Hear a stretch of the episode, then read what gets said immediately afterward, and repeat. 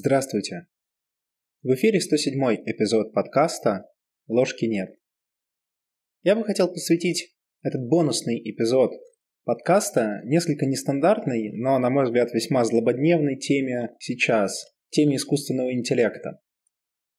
Во многом это, конечно, связано с последними экспериментами компании OpenAI и, в частности, связано с продуктом ChatGPT, GPT-3, GPT-4 и другие алгоритмы, которые предлагают очень неплохую модель, похожую на достаточно сильный искусственный интеллект. Я долгое время слежу за темой искусственного интеллекта, причем с разных сторон. Ну и вообще, как мне кажется, изучение получившихся вот этих моделей GPT 3.5 и GPT-4 в частности, представляет интерес не только в прикладной области, ну там, сгенерировать сотню красивых, непонятных э, фэнтезийных картинок или из серии написать эссе за человека, чтобы не тратить на это время. Но есть и гораздо более фундаментальный интерес. Вот тут если вспомнить то, как создавались первые нейронные сети, они, по сути, пытались воспроизвести схему работы нашего мозга, ну и как следствие нашего сознания. Поэтому, когда мы изучаем нейронные сети, мы можем лучше понять и то, как мы сами устроены. Вот рассмотрим, например, такое, казалось бы, абстрактное понятие, как бессознательное. Это понятие часто используется что в психоанализе, что в аналитической психологии. Но что это такое? Психологическое определение известно достаточно давно. Ну, например, по Юнгу бессознательное – это некая сфера нашей психики, которая находится за пределами нашего сознания и в которой содержатся наши скрытые желания, страхи, инстинкты, воспоминания и опыт, который мы не осознаем на поверхности сознания. По сути, это скрытые части нашей личности, которые влияют на наше поведение, влияют на наше мышление, чувства, но которые мы не осознаем напрямую. Часто бессознательное проявляется в наших сновидениях, образах, фантазиях. Ну и при этом, кстати, и в поведении тоже, и в отношениях в особенности с другими людьми. В чем, на мой взгляд, принципиальный недостаток такого определения? В том, что оно несколько абстрактно. Оно охватывает, с одной стороны, слишком много вещей, с другой стороны, не дает достаточно точного определения, что такое бессознательное, чем оно отличается от просто каких-то протекающих процессов, или оно включает их. В общем, это очень неопределенный конструкт. Как, впрочем, и много других конструктов из глубинной психологии. Однако, если тут мы попробуем воспользоваться компьютерной метафорой, собственно, той метафорой, на основе которой создавались первые, ну и не только первые нейронные сети, то можно представить бессознательное как некоторую внутреннюю нейронную сетку. Эта сетка обрабатывает всю получаемую посредством органов восприятия информацию, как извне, так и изнутри. Почему бессознательное бессознательно? Это, кстати, хороший вопрос в рамках глубинной психологии. Хрен знает, с точки зрения глубинной психологии, почему оно стало бессознательным. Но вот с точки зрения компьютерной метафоры это достаточно понятно. Ну потому что так же, как и в современных нейронных сетях, выводы, которые они делают, не имеют какой-то определенной причинно-следственной связи. Это, по сути, просто набор статистических закономерностей, которые позволяют лучше отвечать на поставленный вопрос. Ну а в случае человека лучше адаптироваться, лучше выживать, лучше соответствовать принципам, заложенным в нас эволюцией. Этакий большой боясов автомат, обучаемый в течение жизни. В чем, на мой взгляд, вот это определение лучше юнгианского определения, ну, с такой бытовой точки зрения, тем, что, как мне кажется, оно более понятно, что бессознательное – это не какая-то магия, не какая-то непонятная вундервафля, а просто пласт нашей психики, который в фоне постоянно обрабатывает данные и предлагает наиболее оптимальные стратегии поведения и генерации текстов.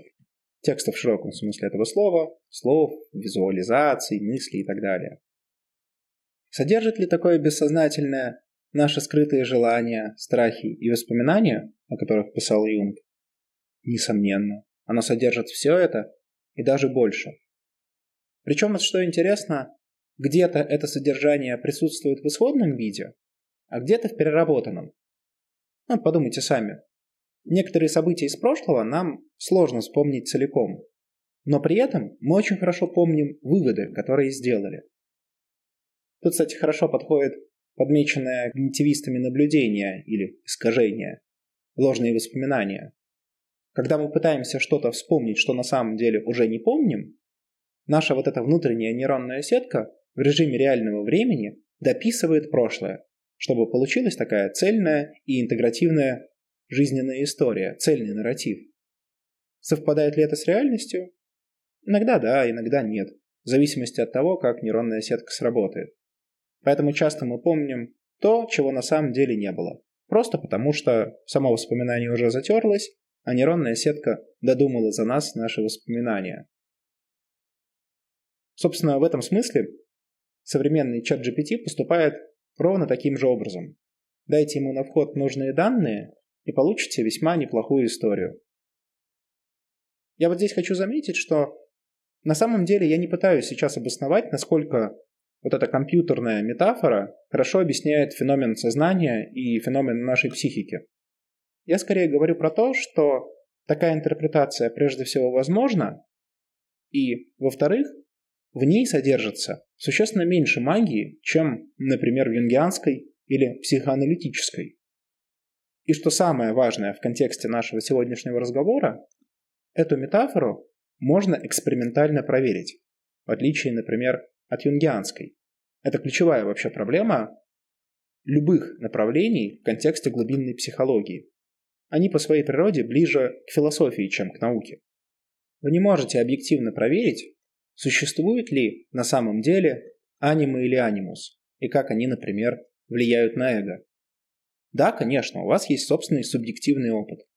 Этот опыт вы можете подвергнуть анализу, и на его основе что-то предсказать и проверить там те или иные гипотезы, внутренние гипотезы, ваши гипотезы.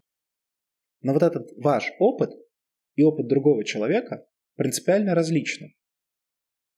В этом смысле наличие онтологического барьера между любыми двумя людьми, или говоря по-русски, невозможность передать другому человеку целиком свое видение, свое переживание или свое мироощущение.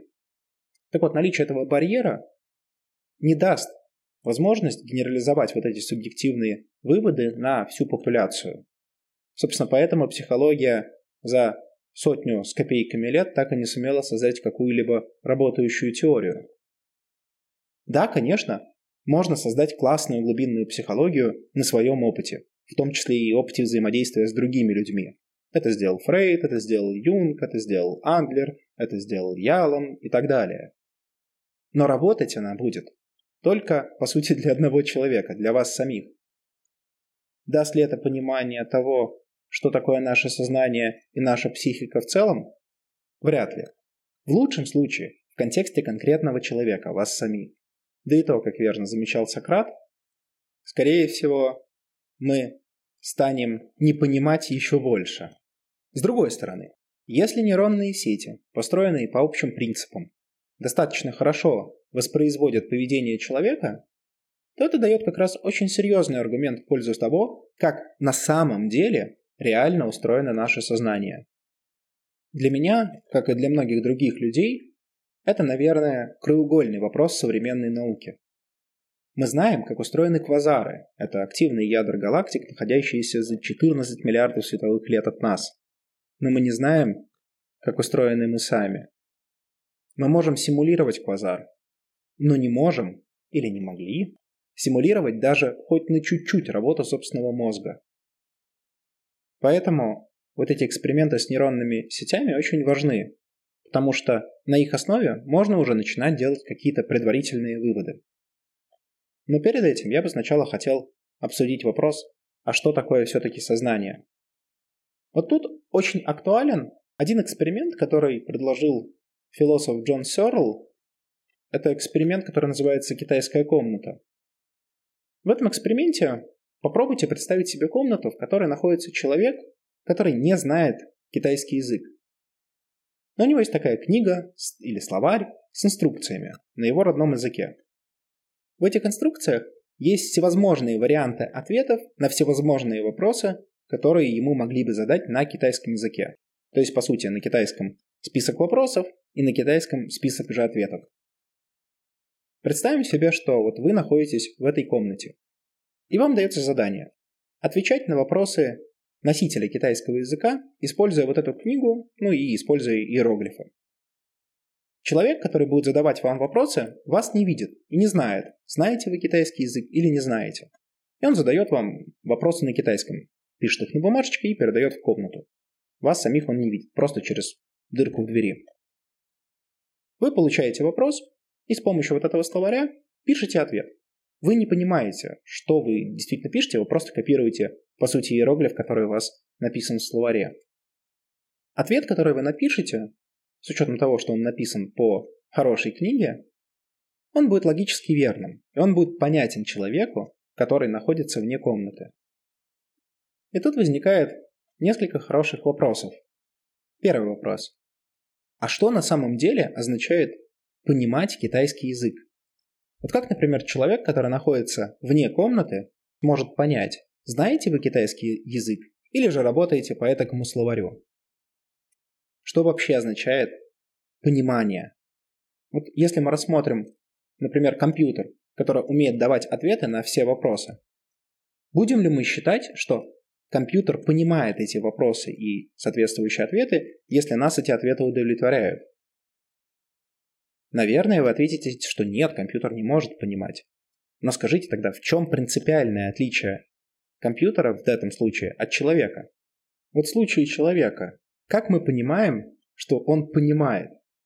На основе того ответа, который человек дает. А если компьютер дает точно такой же ответ, в чем тогда разница? Этот эксперимент был предложен в 1980 году и вначале, казалось бы, представлял исключительно абстрактный философский интерес. Тогда не было такого развития и бума техники, как сейчас. Тогда не было хороших моделей искусственного интеллекта. Однако с появлением алгоритма GPT 3.5 этот вопрос уже перестал, на мой взгляд, быть абстрактным. Потому что чат-бот умеет давать ответы на множество вопросов. И если это делать на английском языке, то отличить его ответы от ответов просто дружелюбного человека, который хочет вам помочь, практически невозможно. На мой взгляд, с некоторыми допущениями можно считать, что чат GPT перевел проблему китайской комнаты из абстрактной во вполне реальную. Где проходит разница между пониманием и подстановкой правильного ответа? Конечно, вы можете сказать, что компьютер просто обучается на куче данных, и что это просто машина. Действительно, модель, которую использует ChatGPT, является очень простой с математической точки зрения. Весь цимис как раз в том, сколько данных было использовано для ее тренировки. Но тут я позволю себе заметить, а в чем принципиальное отличие от человека? Мы также обучаемся на протяжении жизни. К нам поступает огромное количество информации, начиная с момента рождения или даже раньше. Мы обрабатываем ее, тренируем свой мозг и становимся в конце концов полноценными ячейками общества. Не сразу, на это требуется время, ну, как, собственно, требуется время и нейронной сети. Вот как, например, мы все учим язык. Это происходит практически автоматически, в раннем возрасте. При этом ребенок не учит правила грамматики. Он просто слушает других, подражает, повторяет и тем самым обучается. Не правда ли? Напоминает очень сильно то, как мы тренируем современные нейронные сети. Опыт с чат GPT показывает, что, возможно, мы несколько переоцениваем значение слов «понимание» и «знание». Если мы считаем, что ребенок понимает слова, которые произносит, то вполне разумно считать, что и нейронная сеть тоже понимает в кавычках их. Возможно, понимание наступает тогда, когда нейронка накапливает достаточное ну, достаточное для нее, на случай людей достаточное с точки зрения эволюции, ну и социокультурного контекста. Так вот, когда нейронка накапливает достаточное количество информации, и когда натренированная модель становится устойчивой, или говоря научным языком, робастной, тогда, собственно, и возникает понимание. Еще раз подчеркну, что здесь не идет речь о том, чтобы покуситься на святая святых человеческую душу, ну или психику, эго, сознание, личности и прочие конструкты, которые в целом описывают одно и то же. Это все-таки не вопрос сегодняшнего обсуждения, хотя и этот вопрос скоро станет достаточно открыто. Даже если компьютерная метафора на данный момент верна, текущие инструменты все же показывают, как может работать наша внутренняя нейронная сетка, а не то, как будет работать наше эго и или сознание. Они не отвечают на вопрос, что же дает возможность направлять развитие этой сетки, за счет чего мы можем превозмогать те условия, в которых оказались.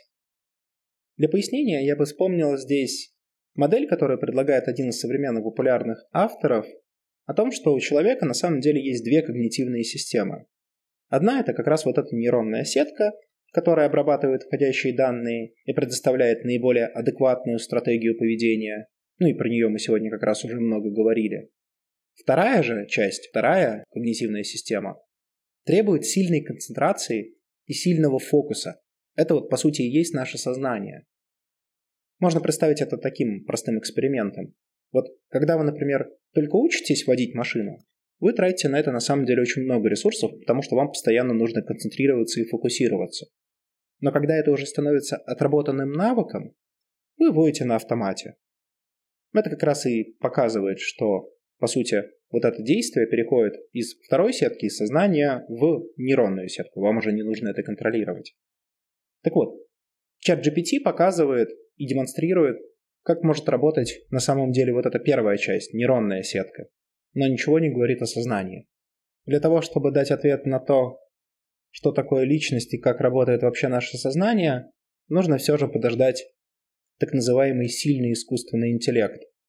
Под этим термином обычно подразумевают программу, ответы которой невозможно отличить от человеческих. Я бы тут даже добавил то, что нужно подождать не просто сильный искусственный интеллект, но и искусственный интеллект, который может действовать не реактивно, как сейчас. Под реактивностью я имею в виду, что для того, чтобы чат GPT вам ответил, вы должны задать вопрос. То есть, по сути, он сидит и ожидает входных данных, ожидает вашего вопроса. Это реактивное поведение. Но вот если искусственный интеллект научится действовать проактивно, самостоятельно выбирая стратегию поведения, то тогда, возможно, это приоткроет немножко завесу того, как реально работает наше сознание.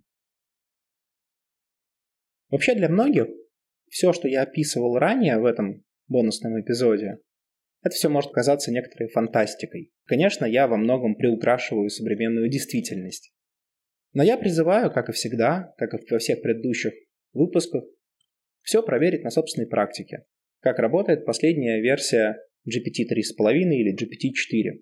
Можно это сделать как напрямую на сайте, так и через общедоступных чат-ботов. Это позволит вам самостоятельно сделать собственные выводы, ну и, возможно, в некотором смысле лучше понять себя и или какие-то темы. А также рекомендую почитать новости, в которых рассказывается, какие задачи ChatGPT сумел решить.